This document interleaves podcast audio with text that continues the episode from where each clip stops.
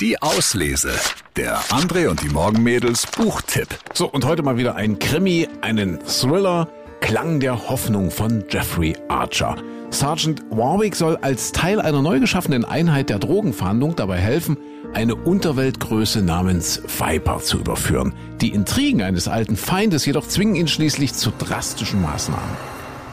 Für den Fall, dass ihre Zielperson an diesem Morgen das Gebäude durch den Haupteingang verließ, hielt sich Paul noch immer auf der gegenüberliegenden Straßenseite auf, von wo aus er William sofort über Funk Bescheid geben würde.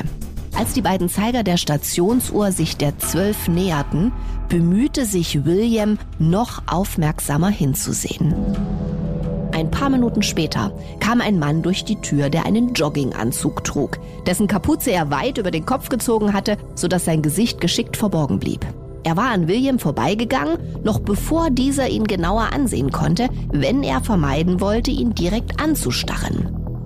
Die Art, wie der Mann sich bewegte, kam William vertraut vor, aber allein deswegen konnte er nichts riskieren. Und erst als der Mann an der Fahrkartenschranke sein Ticket vorzeigte, bemerkte William, dass er schwarze Lederhandschuhe trug. Sein Blick bewegte sich automatisch zum Ringfinger der linken Hand. Ja, Klang der Hoffnung von Jeffrey Archer als spannender Roman, ein spannender Thriller. Teil 2 der Serie übrigens in England von den Bestsellerlisten nicht mehr wegzudenken. Thriller-Fans kommen mir wirklich voll auf ihre Kosten. Klang der Hoffnung von Jeffrey Archer. Viel Spaß beim Lesen. Die Auslese. Den Podcast gern abonnieren. Überall, wo es Podcasts gibt.